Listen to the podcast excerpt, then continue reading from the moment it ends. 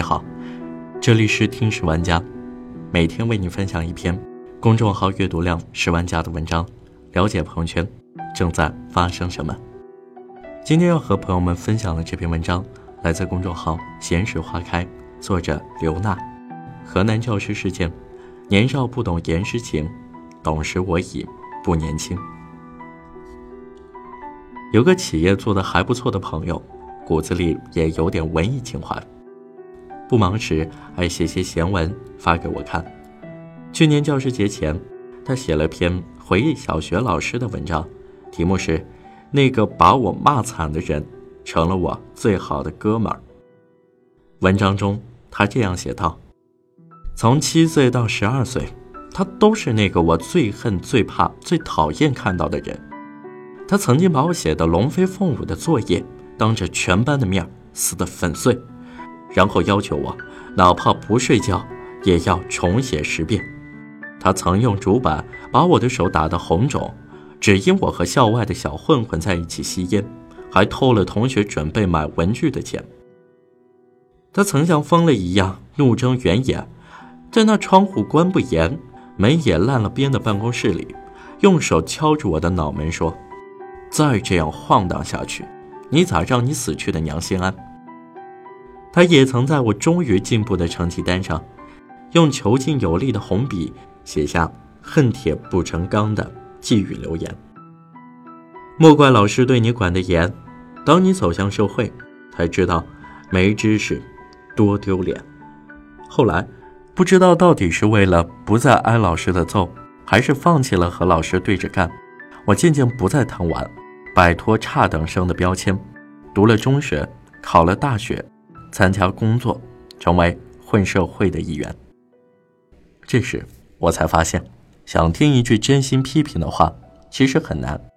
身边的人都惯于虚伪的夸赞，然后看你从天上掉下来有多惨。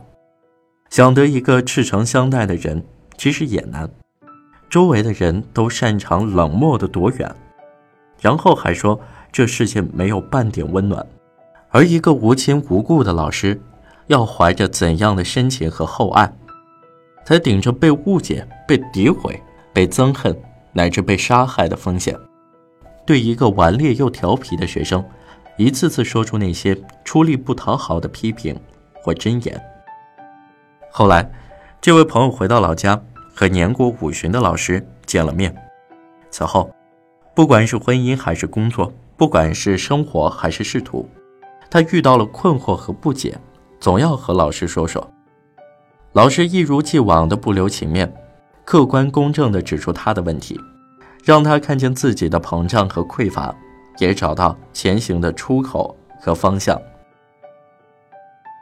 八年前，他辞职创业，老师恰好退休，他把老师邀请到公司来当顾问。当年那个打过他、骂过他、也教过他的恩师，成了今天监督他。点醒他，也见证他的朋友。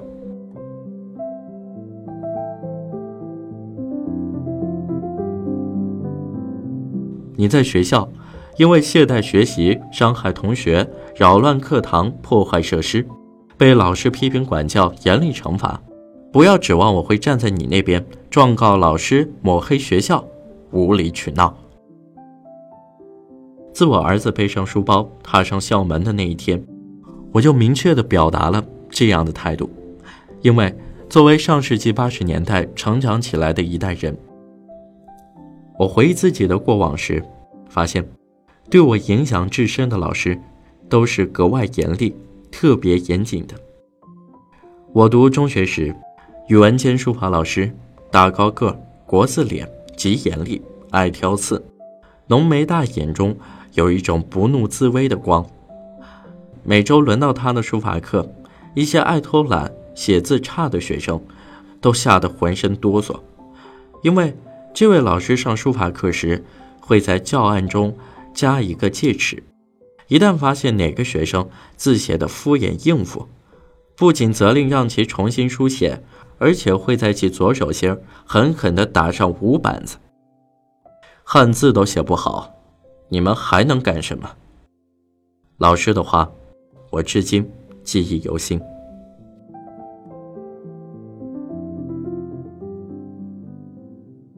去年回老家在一个小餐馆里巧遇了这位满头华发后背佝偻的退休教师。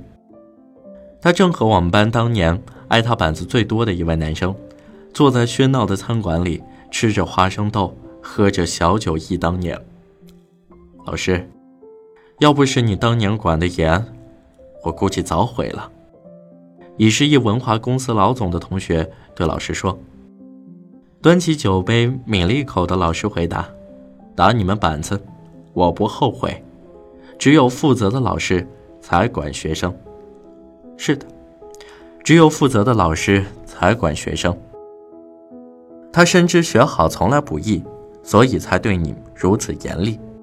他期待你的明天更好，所以才这般出力不讨好。”这是传道授业的悖论，是为人师者的深情，也是一个尊师重道的时代，应当给予师者起码的权利和尊重。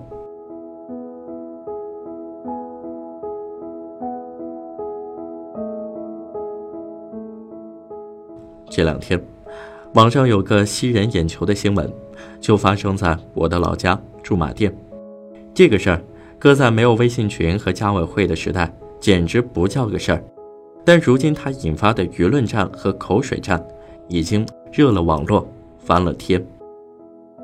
在驻马店西平县，一位小学四年级的老师把学生默写古诗的成绩和照片发到家长群里，引发个别家长的不满。家长声称要老师登门道歉，否则就告到县教育局。教书十五年的老师深感惶恐不安。写下请假条，辞去班主任，提出辞职请求。坦言，虽然自己十分热爱工作，但真的不适合在校园里和孩子们在一起。因为如果写错字的同学心灵受到伤害，回家自杀了，或者若干年之后自杀了，是我当年指出他的错误才轻生的，该如何是好？作为一名家长，看完这个新闻。我心里有说不出的悲哀和难过。什么时候起，我们的孩子已经脆弱到连公布个课堂成绩都觉得自尊心被伤害到要自杀的地步？什么时候起，我们的家长动不动就把告到教育局作为杀手锏，一次次刺向站在讲台上传道授业解惑的老师？又是什么时候，我们的老师已经丧失使用戒尺管教学生？发个成绩告知家长的自信和勇气。当学生成为不能点名批评的祖宗，当家长站在老师对立面告状成风，当老师为自保装傻卖疯，我们的教育怎可能不在惶恐和焦虑、撕裂和对抗中一次次敲响警钟？任何时代都有好老师。也有不合格的老师。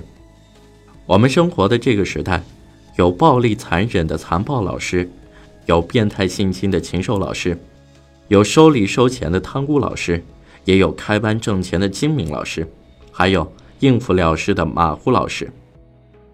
但大多数老师还是在认真教书、用心教学、努力工作，为挣钱养家，为教育育人。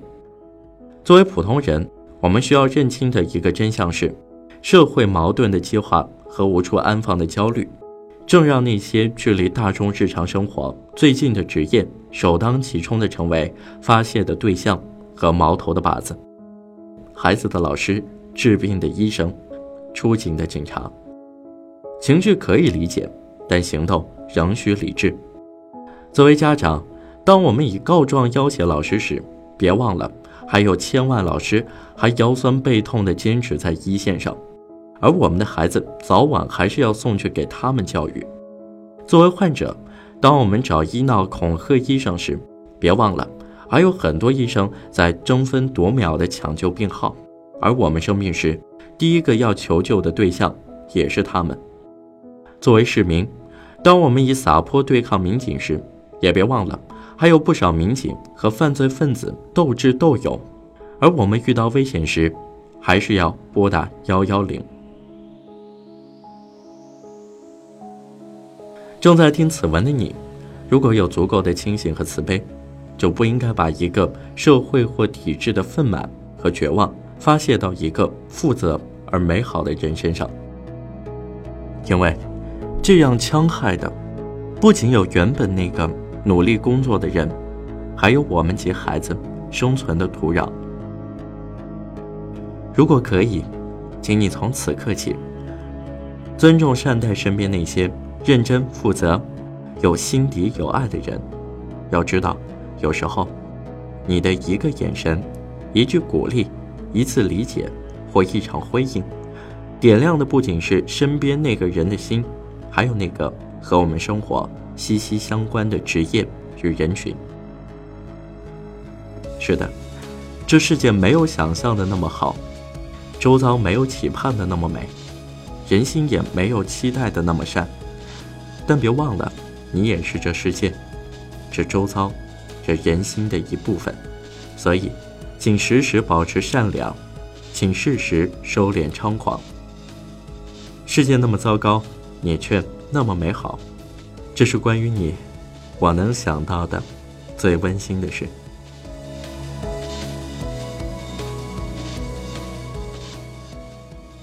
好了，今天的节目就到这儿，我们下期再见。